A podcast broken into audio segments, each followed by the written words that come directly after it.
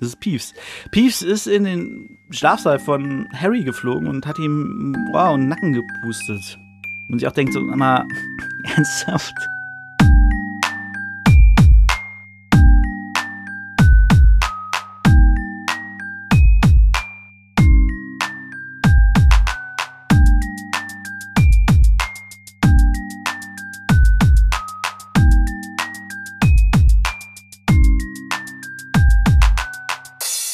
Was geht ab, Leute? Herzlich willkommen zu Potters philosophischem Podcast-Programm. Mein Name ist David, ihr kennt mich aus Bangering Dave und das hier ist die neunte Folge von der dritten Staffel. Wir lesen Harry Potter und ein Gefangener, ein Gefangener und der Gefangene von Azkaban. Und wir sind im neunten Kapitel mit dem Namen Bittere Niederlage. Grim the Fate. Eine bittere Niederlage hieß es scheinbar früher, aber es wurde umgeändert. Okay. Genau, es, wir endeten mit der Flucht der fetten Dame, was ich übrigens nie ins, ins Original übersetzt habe. Denn da hieß es The Flight of a Fat Lady. Wenn ihr euch jetzt fragt, wieso ich immer so einen komischen britischen Dialekt imitiere, der gar nicht passt, aus Spaß. das ist halt ein britisches Buch. Und da finde ich einen britischen Dialekt zu imitieren. Irgendwie ganz witzig. Muss nicht, muss man nicht mögen. Naja, auf jeden Fall sind sie heller Aufruhr weil Sirius Black offensichtlich im Schloss war und die fette Dame angegriffen hat, die ihn nicht reinlassen wollte. Jetzt kann sich der eine oder andere fragen, woher wusste Sirius Black eigentlich, wo der Eingang zu so einem Gryffindor-Gemeinschaftsraum ist? Naja, wer weiß, der weiß. Alle anderen erfahren es später. Genau, die fette Dame ist weg und sie müssen alle in die große Halle wieder. Ähm, Dumbledore lässt auch alle anderen holen, also Ravenclaw, Hufflepuff und Slytherin sind auch in der großen Halle und dann pennen sie da alle, übernachten sie da. Die Lehrer untersuch untersuchen, sage ich schon, durchsuchen das Haus und Schulsprecher und Vertrauensschüler sind äh, wachhaltend, also passen auf die, die Kiddies auf, dass die schlafen und dass, ähm, ja, dass die große Halle gesichert ist. Dabei ist auffällig, dass ähm, in einer Stelle sagt Dumbledore, genau, und da sagt er den Schulsprecher, das heißt, es gibt tatsächlich nur einen Schulsprecher und das ist fucking Percy Weasley, der jetzt das Kommando hat über die große Halle, während alle Lehrer im Haus sind, äh, im Schloss unterwegs sind. Wo man sich auch denkt, so, ist Percy Weasley wirklich der geeignete, um die Schule zu verteidigen, wenn Sirius Black um die Ecke kommt? Aber ich glaube, Percy darf man noch nicht unterschätzen. Der ist immerhin, ähm, hat Spitzennoten in allen Fächern, also auch in Verteidigung gegen die dunklen Künste. Und ich denke, der wird schon den ein oder anderen Fluch beherrschen. Dann gibt es noch kleine Gespräche und ein Ravenclaw-Mädchen sagt, und da musste ich dann doch mich etwas verwirrt umsehen im Raum, wo ich alleine war. Und die sagte, vielleicht weiß er, wie man appariert.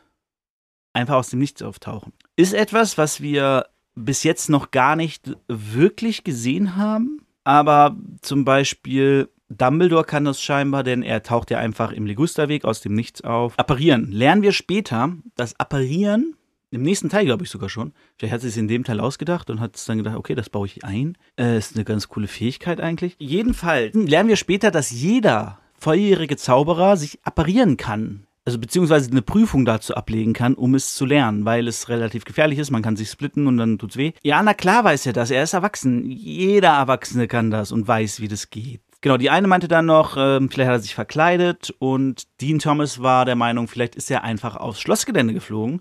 Was ja relativ simpel wäre, denn anders als im Film zum Beispiel können die Dementoren unseres Wissens, oder zumindest wird es nicht beschrieben, nicht fliegen.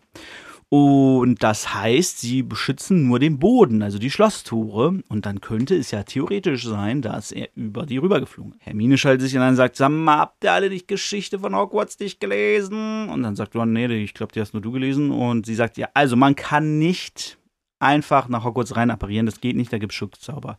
Gleiche meint sie dann, glaube ich, auch fürs Fliegen, dass man nicht einfach aufs Schlossgelände so rauffliegen kann. Man muss quasi durch die Türe gehen oder vielleicht auch andere Eingänge. Aber dazu mehr im nächsten Kapitel.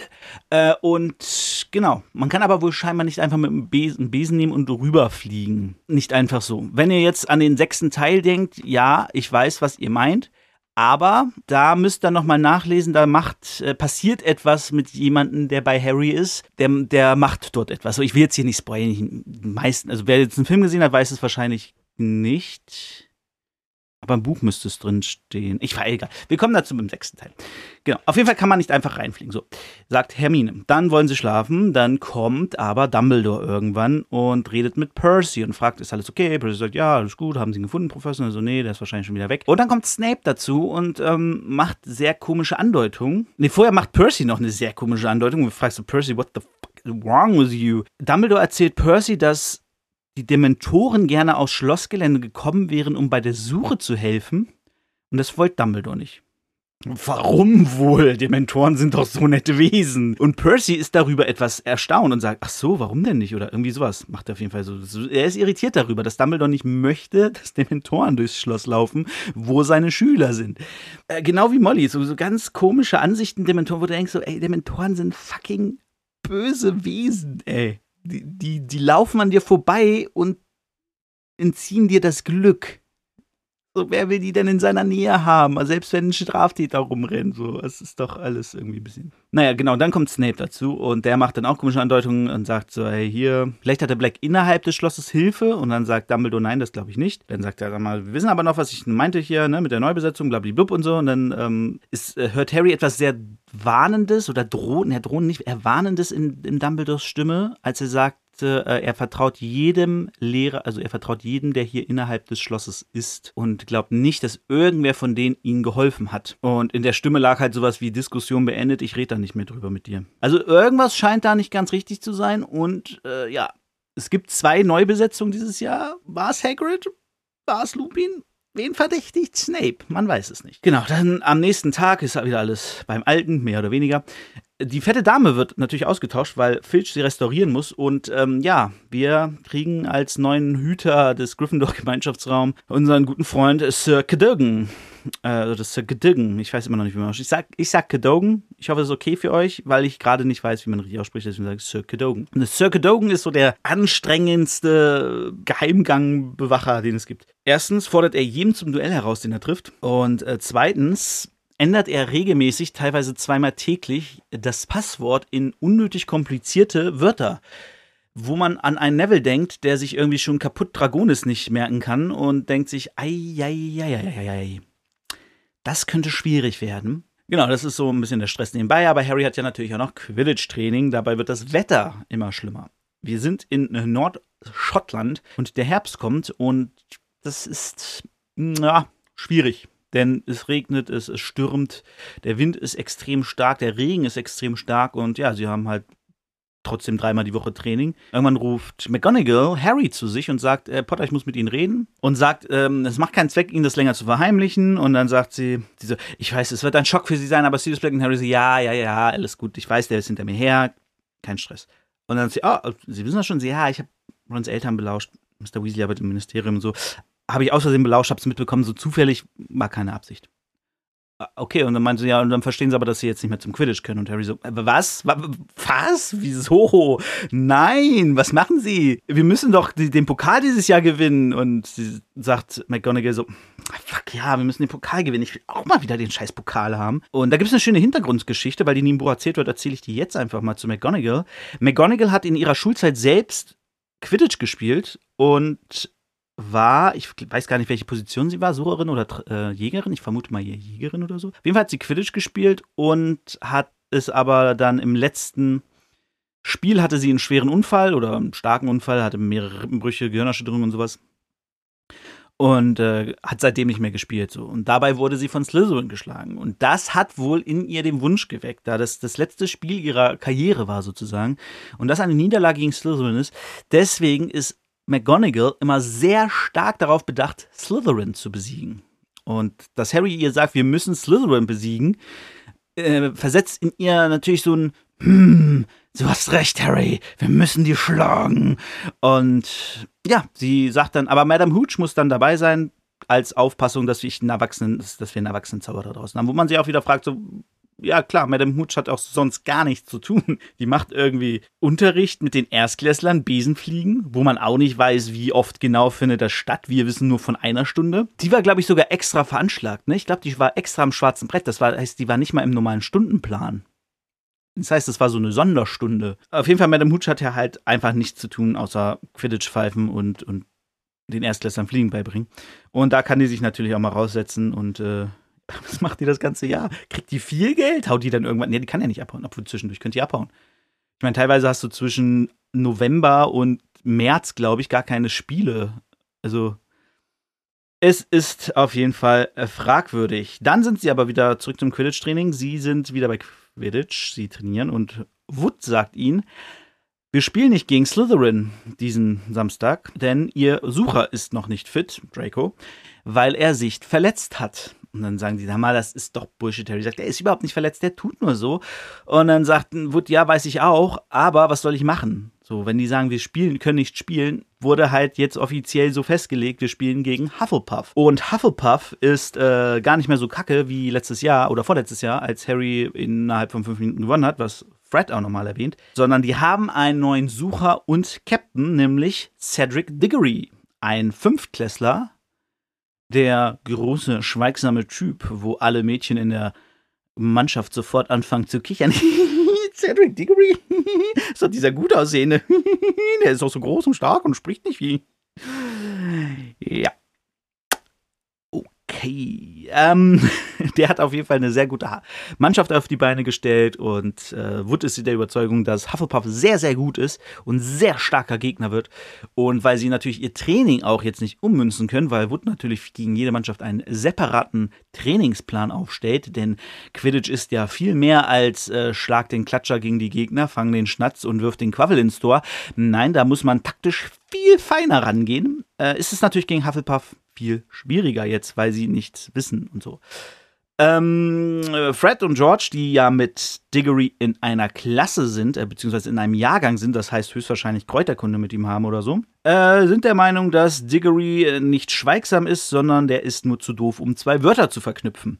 Interessantes Bild tatsächlich, weil wir, das kann ich ja schon mal spoilern, wir lernen Diggory noch ein bisschen besser kennen im nächsten Band. Aber hier wird Diggory noch ein bisschen anders aufgestellt. Also er ist gut aussehend, stark, schweigsam, recht groß. Er zeigt ihn später Harry noch und er sieht auch so, dass ähm, irgendwie ist es etwas, äh, ja, also ein bisschen nicht der, nicht der typische Sucher. Also Sucher sind ja eigentlich eher klein und flink. Diggory ist aber wirklich groß und stämmig ähm, und recht stark. Wood bittet die dann nochmal, dass sie Hufflepuff ernst nehmen sollen, woraufhin Fred sagt, wir nehmen Hufflepuff sehr ernst. Im Ernst. Und darauf ist das Training dann auch vorbei. Ja, dann ähm, quatscht Wood Harry noch in jeder Pause voll, weil er natürlich ihm möglichst viele Sachen noch mitteilen geben will für die von der Taktik von Hufflepuff und ähm, sonstiges. Und er meinte, äh, Diggory bricht äh, seitlich aus, also macht Loopings und solche Sachen. Und dann sagt er, ja, und dann muss er zu Professor Lupin zum Unterricht.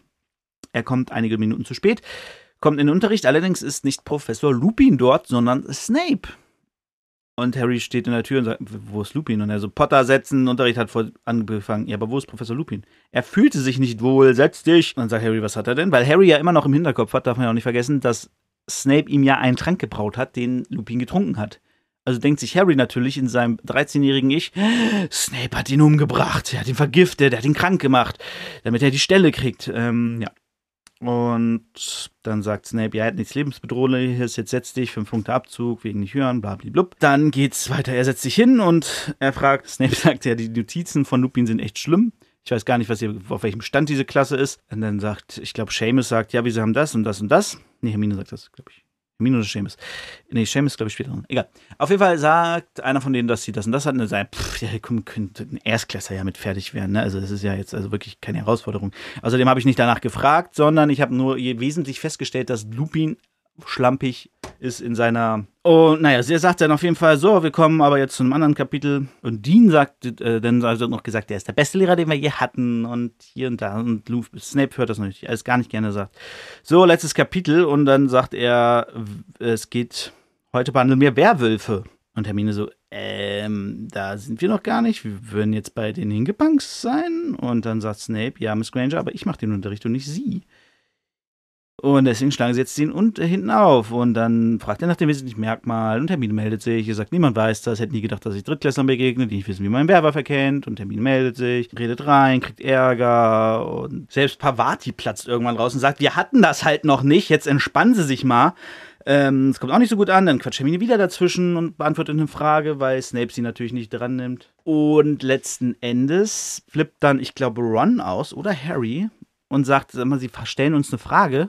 Wahrscheinlich war es Ron. Sie stellen uns eine Frage, Hermine beantwortet sie und jetzt kriegt sie Punktabzug, weil er hat ihr dann noch den Punkt abgezogen fürs zweite Mal dazwischenreden. Naja, auf jeden Fall ist Snape dann auch wahnsinnig sauer auf Ron und sagt, Weasley Strafarbeit. Naja, jedenfalls schreiben sie den Rest der Stunde dann irgendwie ähm, äh, Sachen über Werwölfe ab. Snape guckt nochmal die Sachen durch von denen, was sie über andere Sachen gelernt haben, wie oft, also was, was sie geschrieben haben für Lupin, irgendwelche Hausaufgaben.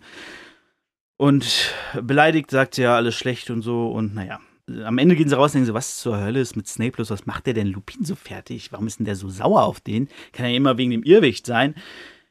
Ron musste noch länger bleiben wegen seiner Strafarbeit und er kommt hinterher, sagt, ja, ich äh, habe als Strafarbeit Bettpfannputzen auf der Krankenstation ohne Zauberei. Das, äh, ja, ist jetzt nicht so schlimm. Auf der Krankenstation dürfte gar nicht so viel los sein, ehrlich gesagt. Am nächsten Morgen ist ja das Spiel gegen Hufflepuff und Harry wacht sehr früh auf, weil ihm jemand ins Ohr pustet und das ist Peeves. Peeves ist in den Schlafsaal von Harry geflogen und hat ihm wow, den Nacken gepustet. Und sich auch denkt so, mal, ernsthaft? Jetzt nervt er die Schüler schon im Schlaf? Was ist denn bei dem los? Naja, Harry kann auf jeden Fall nicht mehr schlafen, denkt ständig an Spiel, hört den Wind, hört den Regen, es geht richtig ab draußen. Er denkt sich, oh Mann, ey, das wird richtig anstrengend, das Spiel steht irgendwann auf, will raus aus der Tür und als er rausgeht, kommt, merkt er am Bein was und packt Krummbein, das ist ein bisschen fies beschrieben, er packt ihm am Schwanz und zieht ihn raus. Ich hoffe, er hat dann umgegriffen und ihn nicht am Schwanz rausgezogen. Allerdings weiß ich nicht, wie katzenlieb Harry ist oder allgemein tierlieb. Ich meine, mit Hedwig kommt er ganz gut klar, aber generell mit Tieren weiß ich nicht. Naja, auf jeden Fall äh, meint er so, ja mal, du hast ja scheinbar echt auf Kretze abgesehen. Es gibt genug andere Mäuse, fangen die. So, macht die Tür zu und geht runter. Dann sitzt er unten am Kamin, chillt da irgendwie ein bisschen, keine Ahnung, ob er Hausaufgaben macht oder was liest oder was weiß ich. Jedenfalls muss er Krummbein noch ein paar Mal von der Treppe verscheuchen, wo die zu den Jungen hochführt. Was er sehr seltsam findet. Er geht dann irgendwann runter zum Frühstück und isst was und die anderen kommen auch dazu und dann wird er auch langsam wach und Wood isst gar nichts und sie gehen dann aufs Spielfeld. Das immer noch schüttet ohne Ende. Ja, sie sehen sich dann relativ schweigsam um und gehen aufs Feld und dann kommen die Hufflepuffs auch in ihren kanariengelben Umhängen und das Spiel geht los und im Spiel passiert eigentlich gar nicht so viel. Harry kriegt auch gar nicht so viel mit. Er hört weder den Stadionsprecher noch sieht er irgendwie groß was vom Spiel. Sieht auch gar nicht so viel wegen seiner Brille. Irgendwann gibt es dann einen Timeout und er geht runter und dann sagt Wood, ja, wir müssen langsam irgendwie mal das Spiel beenden. Harry sagt ich sehe mit dieser Scheißbrille einfach nix. Und dann kommt Hermine, sagt, gib mal her, seine Brille an und sagt Impervius. Impervius ist ein ähm, abweisender Zauber. Damit kann man so, also Wasser pellt dann quasi ab, bleibt nicht an der Brille haften, kann man auch mit allen anderen Sachen irgendwie machen. Genau, ist so ein, so ein Schutz, Schutz, Schutzschicht wird dann irgendwie gezaubert, da woran nichts hängen bleibt. Wood sah danach aus, als wollte er Hermine küssen, ruft hinterher, genial! Ganz lustig. Und ja, dann geht's weiter und Harry fliegt durch die Gegend hier und da und plötzlich guckt er runter auf die Tribüne, es gibt einen Blitz und da sitzt ein großer schwarzer Hund. Harry kriegt einen Schock und denkt, what the f Dann guckt er wieder hin, ist der Hund weg. Fliegt er, kriegt mit, oh, Dings ist hinterm Schnatz her, hier Wood, äh, nicht Wood, äh, Diggory ist hinterm Schnatz her, er auch ab hinterher, geht los plötzlich wird ihm kalt. Und er denkt, was ist denn jetzt passiert? Irgendwie, also, nee, es wird leise. Er dachte sich irgendwie, als wenn ihm der Ton abgestellt wurde, als würde er taub sein auf einmal, komplett alles ruhig um ihn herum. Alles ist noch da, der Wind ist da, der Regen ist da, aber er hört nichts mehr. Dreht er sich um, guckt runter, oh, hunderte von Dementoren, what?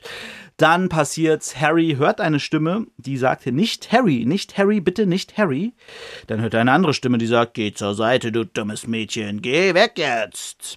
Dann hört er wieder die Frauenstimme. Nicht Harry, bitte, nicht, nimm mich, töte mich an seiner Stelle. Und Harry denkt sich, was ist denn hier los? Warum fliegt er? Was ist, was passiert? Wieso? Da würde jemand sterben, er muss jemand helfen, da wird jemand umgebracht.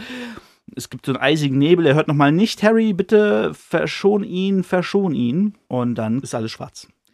Er wacht auf im Krankenflügel, hört noch, wie die Mannschaft irgendwie um ihn rumsteht und sagt, ja, zum Glück war der Boden so weich, ihm geht's gut, blablablub. Und ja, er ist einfach aus 15 Meter Höhe runtergeflogen auf den matschigen Boden des Spielfelds, weil Dementoren aufgetaucht sind. Harry fragt dann, wie das Spiel war, was mit dem Spiel passiert ist und dann, ja, Diggory hat ihn gefangen, hat sich dann gesehen, was mit dir passiert ist, dass du gestürzt bist und wollte den Fang ungültig machen und das Spiel wiederholen.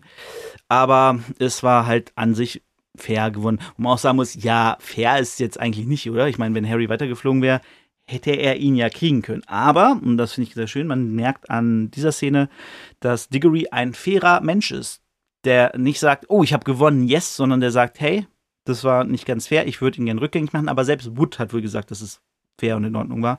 Deswegen wird das jetzt wohl nicht äh, wiederholt. Ähm, er fragt dann noch, wo Wood ist und Wood ist duschen. Einer der wenigen Male, wo wir etwas über Duschen hören tatsächlich. Und er steht schon sehr lange unter der Dusche und Fred vermutet, dass er sich ertrinken will. Ja, sie haben mit 100 Punkten Rückstand auf jeden Fall verloren, weil zwischendurch hat Harry auch erfahren, dass sie 50 Punkte vorne liegen. 150 gibt der Schnatz. Hat sich an dem scheinbar nicht viel geändert bis dann. Sie können auch Meister werden, wenn Hufflepuff gegen Ravenclaw verliert und wir Ravenclaw und Slytherin schlagen. Genau.